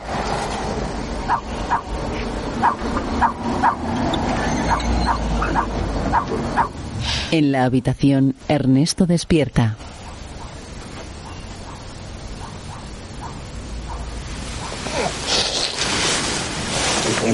En el aparcamiento, Chloe se aproxima a la furgoneta. Hola, Hola. ¿se puede saber qué está haciendo? Ah, ¿es suya la furgoneta? Sí, ¿por? Te acompaño en el sentimiento. ¿Por qué están poniendo flores en la furgoneta? Bonnie, nosotros no hemos pedido flores a nadie. Oye, ¿qué Bonnie, pasa? cállate. Nada, que está poniendo flores en la furgoneta y yo ya le he explicado que no hemos pedido coronas a nadie. Ernesto vuelve a la habitación, coge las llaves. En la galería las tira.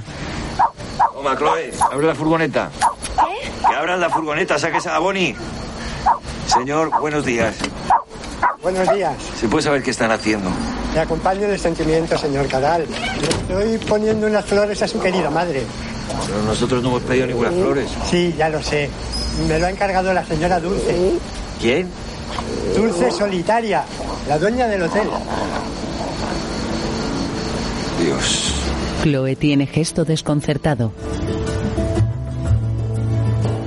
En la carretera, ella contempla diversos paisajes a través de su ventanilla.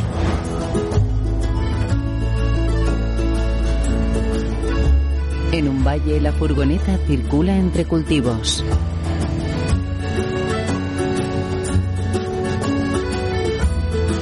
Ernesto mira por su ventanilla también. En una llanura pasan de largo ante unos olivares.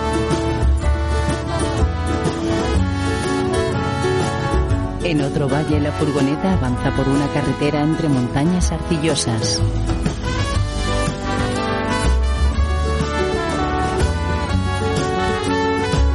Chloe sigue mirando por su ventanilla taciturna. Su padre se frota los ojos cansado. Él observa a su hija y la carretera alternativamente. Te ha comido la lengua el gato. ¿Qué te pasa? ¿Te molesta lo de las flores? No sé por qué lo habrá hecho, ¿no? ¿No? Pues ha tenido que ser muy especial para que nos invite al desayuno, a la habitación y nos pongan adornitos en la furgoneta. No sé. No sé, solo tomamos una cerveza juntos. Bueno, la verdad es una mujer muy particular. No me interesa, papá, no hace falta que me lo cuentes. ¿Pero por qué? No ha pasado nada. Eres idiota. ¿Qué has dicho? Que eres idiota. ¿Y se puede saber por qué? Porque sí, porque eres un egoísta y porque solo piensas en ti mismo. Ya, justo lo que dice tu madre. ¿Qué pasa? A ti te lo dice también, ¿no? Mamá, lo que dice no es eso. ¿Qué es lo que dice? Mamá está preocupada por ti. Ya. ¿Entiendes? Y lo que dice, para que te enteres, es que eres la persona más maravillosa que ha conocido nunca. El padre sigue conduciendo turbado. ¿De verdad te crees que soy tan imbécil que lo único que me preocupa es que hayas echado un polvo? Mira, cada uno ahoga las penas como puede. Chloe aparta la mirada molesta. Para la furgoneta. De verdad que es que no ha pasado nada. Cada uno se desahoga como quiere, ¿no? Para la furgoneta. No dramatices. ¡Para la puta furgoneta! En un mirador la furgoneta abandona la carretera. Estaciona. Chloe se baja. Dios mío. Ella arranca las flores de la puerta trasera.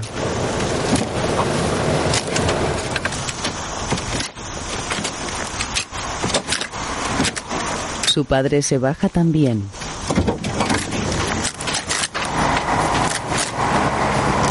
¿Pero qué haces? A la abuela no le gustan las flores. Nadie debería haber vuelto putas flores. Lo siento, hija, perdóname. Sé que no te puedes comportar como una persona normal. Perdóname. Porque no puedes hablar sin sarcasmo. Y decir las cosas de verdad tanto te cuesta. Hija, para. ¡Mierda! Por favor, pa- para. ¿Por qué te comportas Para, así? Él la abraza consolador. Me estáis haciendo mucho daño, papá. Me estáis haciendo mucho daño. Y me da tanta rabia lo de la abuela. Me da mucha rabia lo de la abuela. No llores más. ¿eh? Para, para, no llores. Necesito chocolate. ¿Qué? Necesito chocolate. ¿Chocolate? Necesito chocolate. Necesito chocolate. Chocolate, Necesito vale. A chocolate. ver, pues. Necesito Que sí, chocolate. que sí, que sí. En una tienda. Ernesto compra varias chocolatinas. Chocolate. Sí, mucho chocolate. Para mi hija. En la furgoneta, Chloe espera.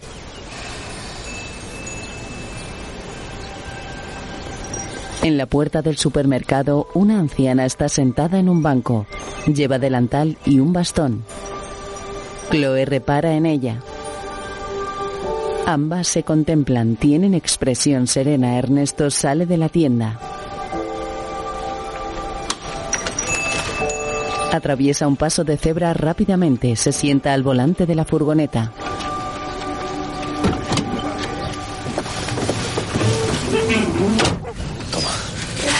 Él le da una bolsa de plástico.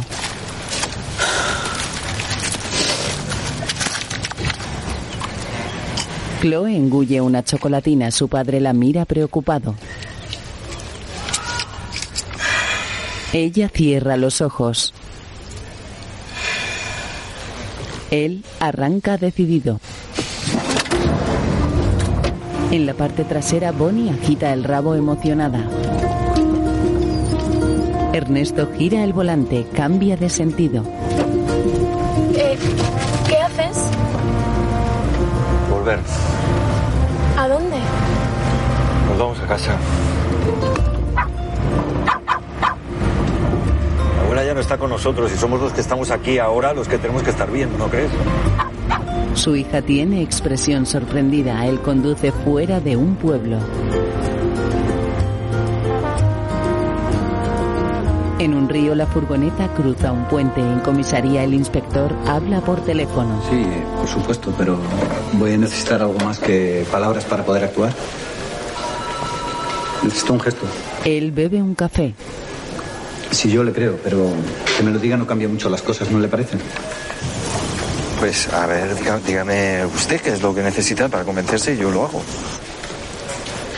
Necesito que me envíe algunos datos para poder comprobarlos en comisaría.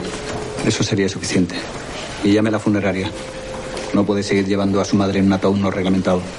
De acuerdo, de acuerdo, de acuerdo. En el campo la caniche sube a la furgoneta. Chloe cierra la portezuela. Veo que han encontrado a la perrita. Sí, sí, sí. Sí. Por suerte apareció. Me alegro. Y por cierto, ¿qué le ha hecho cambiar de idea? Ernesto se gira hacia el vehículo. Sonríe. Mi hija. Él cuelga.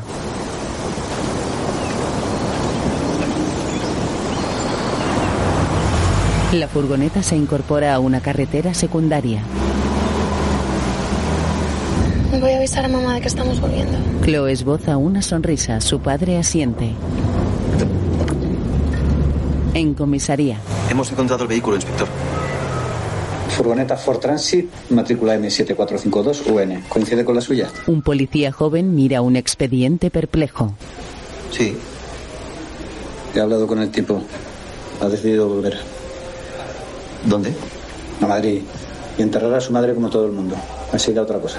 El policía joven se muestra decepcionado. Se aleja. Hable con el subinspector del grupo 2.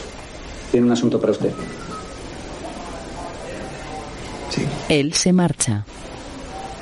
Yo creía que lo iba a hacer. ¿El qué? Coño, tirar a su madre al mar. Estaba convencido. ¿Se lo ha hecho qué? Una madre es una madre, ¿no? Sí. Una madre es una madre. En la carretera, Chloe observa el paisaje montañoso. Se gira hacia su padre. ¿Por qué decías anoche que el, que el hombre es una pasión inútil? ¿Yo dije eso? varias veces. Es, es una frase de, de Sartre. ¿De verdad piensas que el ser humano no sirve para nada? No, es que eso no es lo que quiere decir la frase. O sea, lo que quiere decir la frase es que el hombre no tiene razón de ser. Que es diferente. Pues yo pienso que sí que tiene una razón de ser. Ernesto conduce. La contempla un instante. Ninguna razón por la cual el hombre sea necesario en este mundo. Que no sea la puramente biológica de tener hijos, reproducirse. Ella vuelve la mirada al frente. Tiene expresión ensimismada.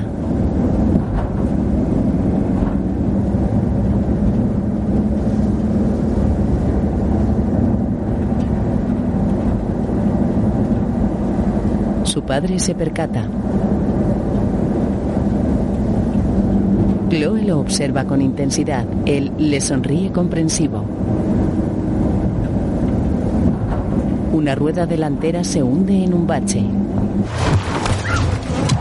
La furgoneta da bandazos descontrolados.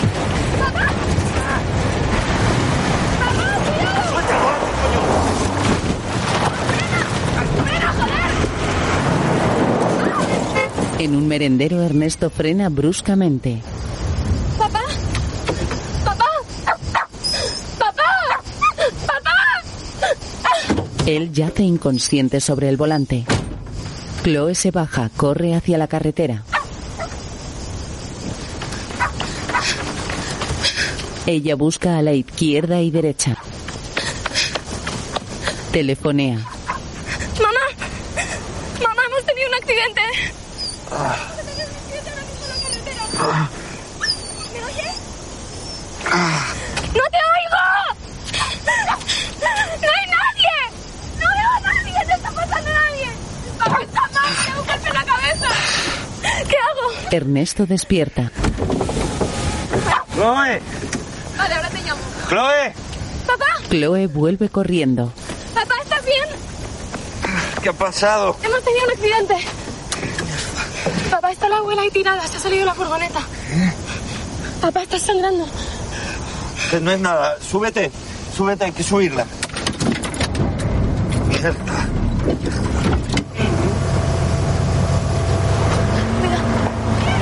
Ella se sube, las puertas traseras están abiertas. El padre conduce marcha atrás.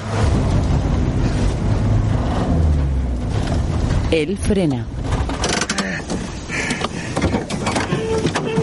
Bájate, bájate. Ambos se bajan. Chloe le da la espalda. Joder, papá, tápala, por favor. La caja rectangular está destapada. El cadáver de Carolina asoma. ¿Ya? Ven, Chloe, ayúdame. Voy. ¡Tápala, joder! En la furgoneta Ernesto encuentra una tela negra. Chloe, ven. Vale. Ven, ayúdame. Ambos empujan la caja rectangular hacia el vehículo. Coge de ahí. Levanta.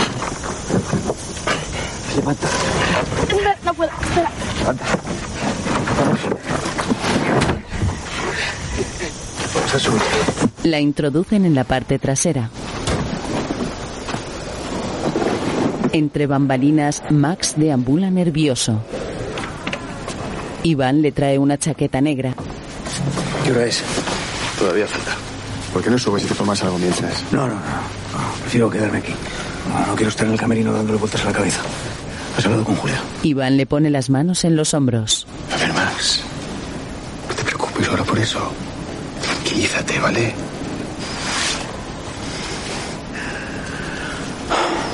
¿Tú crees que lo habrán hecho?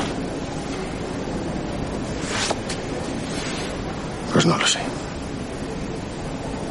En cualquier caso, En cualquier caso, yo no debería estar aquí. Yo debería estar con mi madre.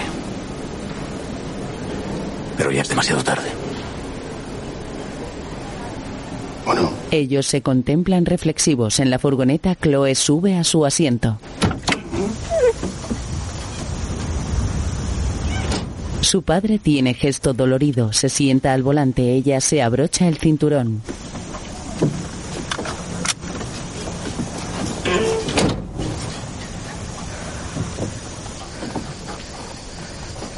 ¿Estás bien? Papá, Él abre los ojos aturdido. Se baja. papá, ¿dónde vas? ¿Qué haces? Ernesto se desmaya ante el capó. ¡Papá! En el auditorio, Max sale al escenario. Un foco le alumbra. Él saluda con la cabeza al público. Toma asiento ante el piano de cola.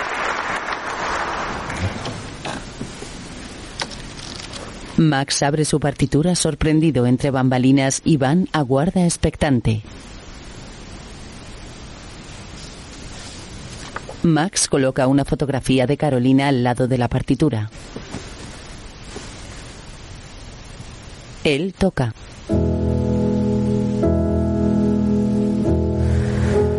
En la carretera, Chloe conduce.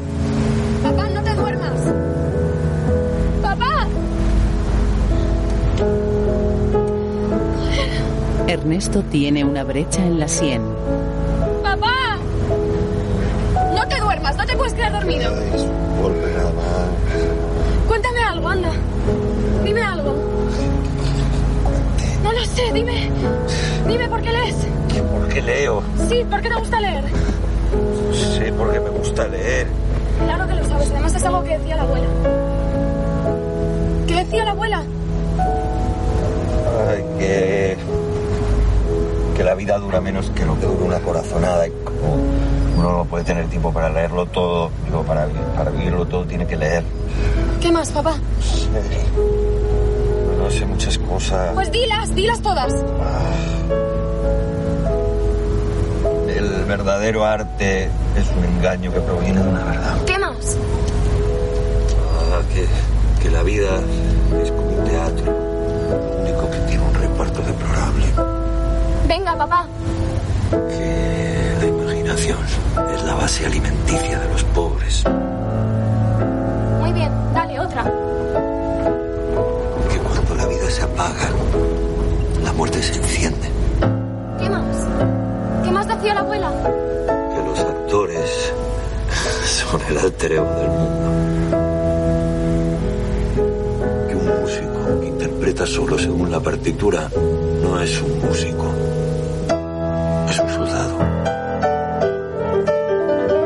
En el auditorio, Iván sonríe contento.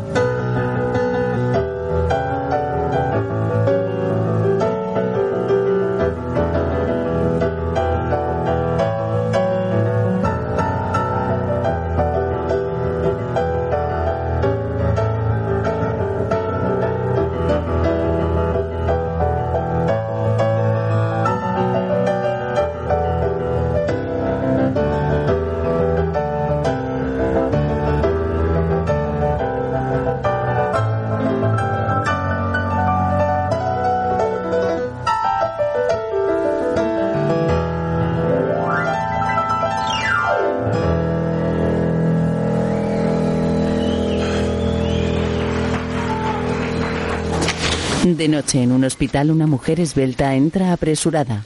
Hola. Buenas noches. ¿Podría ayudarle en algo? Mamá. Sí. Chloe y su madre se abrazan. En una sala de espera se sientan encaradas. No se puede secuestrar el cadáver de tu madre para tirarlo al mar. ¿No lo comprendes? La abuela se lo pidió. Da igual quién se lo pidiera, Chloe. ¿Y si te lo pidiera yo? ¿Lo harías? No creo que sea esa situación. Ya, pero si se diera la situación y yo te hubiera pedido algo así, ¿tú serías capaz de hacerlo? Julia aparta la mirada disgustada. Mírame, mamá.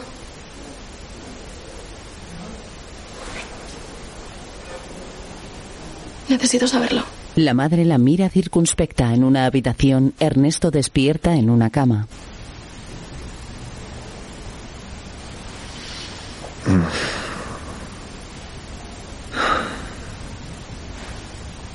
¿Dónde está Chloe?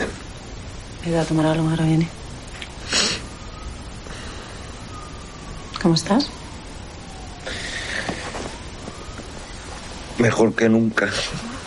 Él sonríe burlón. Julia lo observa a los pies de la cama. Tan guapa. quieres? Ella se sitúa a su lado.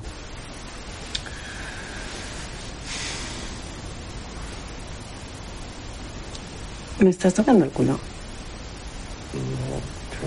Esto no es el culo. ¿No? No. ¿Y qué es? Esto es la, la parte de arriba. Es, Esto, esto sí, sí sería. O sea, esto clarísimamente es el culo. Pero yo no. Perdona.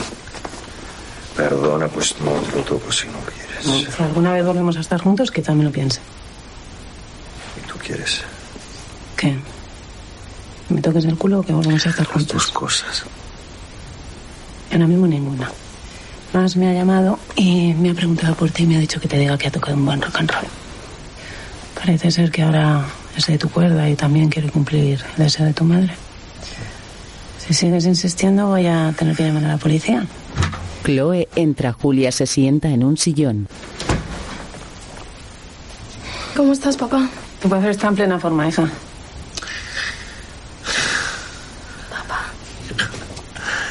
Casi nos matamos. Sí, Sí. hoy no nos ha pasado nada, pero nos podría haber pasado cualquier cosa. Bueno, Y entonces todo se habría ido a la mierda. Chloe agacha la cabeza triste. ¿qué pasa, hija? Nada, Chloe, ¿qué pasa? nada. Solo quería decirte que lo que estás haciendo es muy valiente, papá. Es muy valiente y es muy generoso.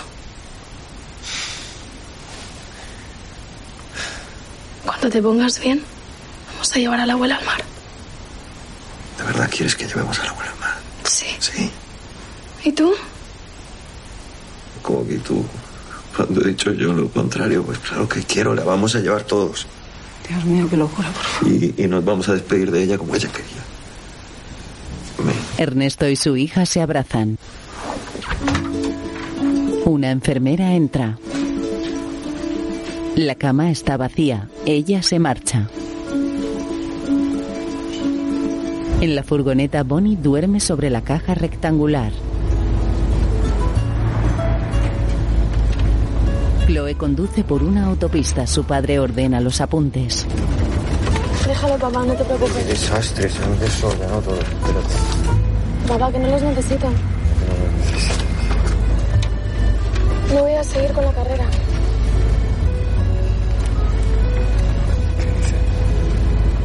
Nunca he querido estudiar Derecho. En realidad no sé ni por qué lo hacía. Ella baja la ventanilla del copiloto.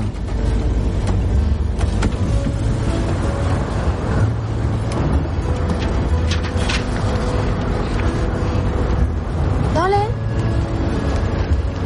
Chloe, no se puede tirar papeles a la carretera, está prohibido. ¿Ahora te vas a preocupar por eso? Venga. Seguro. Ernesto sonríe, tira las páginas al exterior. Mira. Esto te interesa, el alcance de la norma interpretadora del artículo de puta madre. Los restos derechos del artículo 18 hacia dónde va a ir. Reglamento del sistema jurídico de la comunidad. A tomar por culo. En otro coche, Julia los mira atónita. En la furgoneta, Chloe y su padre tienen expresión contenta. Y ahora es tu madre.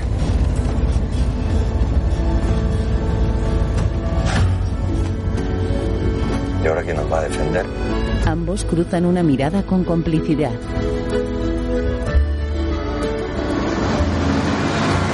Un camión circula en sentido opuesto. De día en el mar, un velero deja una estela en el agua cristalina.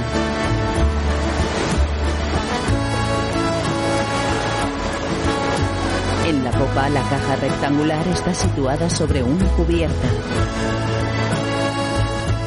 Ernesto, su hermano, su cuñado, su exmujer y Bonnie navegan juntos. En la proa, Chloe está sentada sola en la cubierta.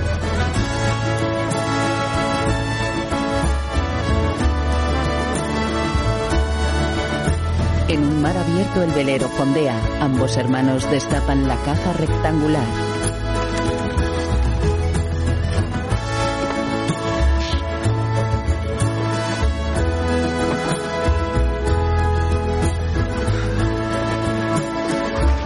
Venga. Ellos sacan el cadáver con delicadeza. ¿Tienes? Sí, sí. Venga, vamos. La tengo, la. Dale. Ponla ahí, déjala ahí. Ahí. Coge, coge. Espera, espera, espera. Espera, espera. Ahí, ahí. Digamos, y los pies, eso es. En la proa, Julia se sienta al lado de su hija.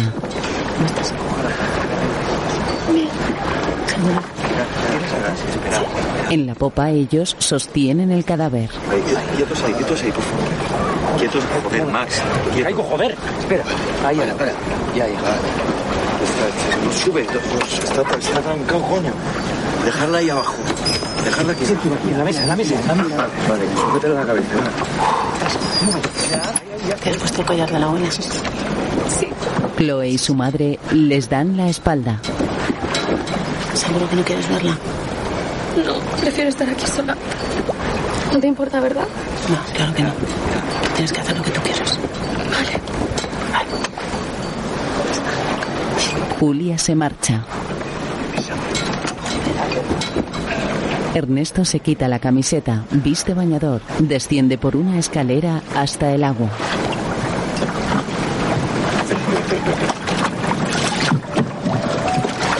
Max e Iván lo ayudan. En el mar, el cadáver de Carolina flota boca arriba. Ernesto lo desliza con cuidado.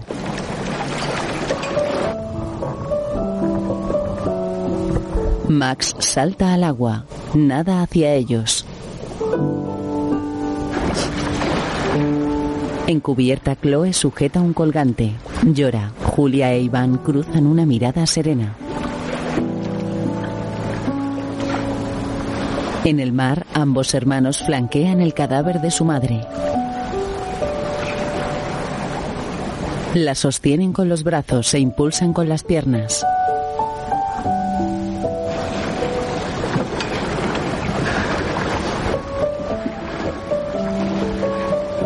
Nadan a unos 10 metros del velero. La corriente arrastra el cadáver de Carolina lentamente. Sus hijos la observan alejarse. En cubierta, Chloe sigue llorando. El mar está en calma. Ernesto y Max flotan inmóviles.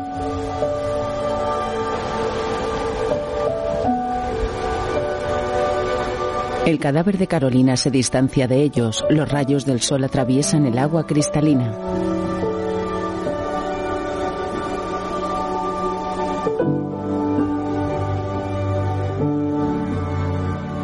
En el velero ambos hermanos suben por la escalera de popa. Ernesto recorre la cubierta, su hija se percata, se enjuga las lágrimas.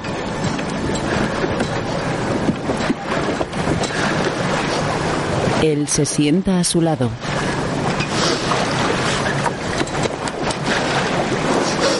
Ernesto se peina el cabello mojado, Chloe apoya la cabeza en su hombro. Él le acaricia una mano. Está. Está donde ella quería. Ambos se sonríen. ¿Eh? No hay que estar triste. ¿Me oyes? Ella siente lacrimosa. Su padre le rodea los hombros con un brazo. Eh, eh, no, no hay que estar triste. ¿eh? No hay que estar triste.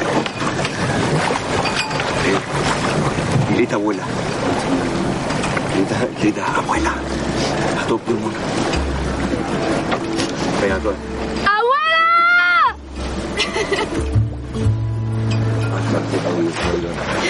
Ahora mismo no he oído absolutamente de nadie. Chloe, más fuerte, más fuerte. ¡Abuela! Más fuerte. ¡Abuela! Más fuerte. Él la besa en el cabello. Chloe mira el mar emocionada. Corte a negro.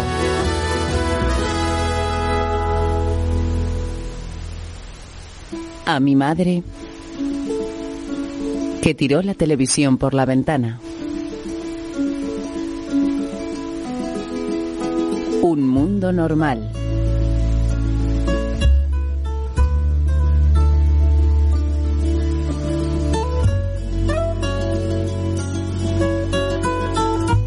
Música Vanessa Garde. Dirección de producción Coralía Rosales. Ernesto Ernesto Alterio, Chloe Gala Amyat, Julia Ruth Díaz. Max Pau Durá, Carolina Magui Mira, Iván Óscar Pastor,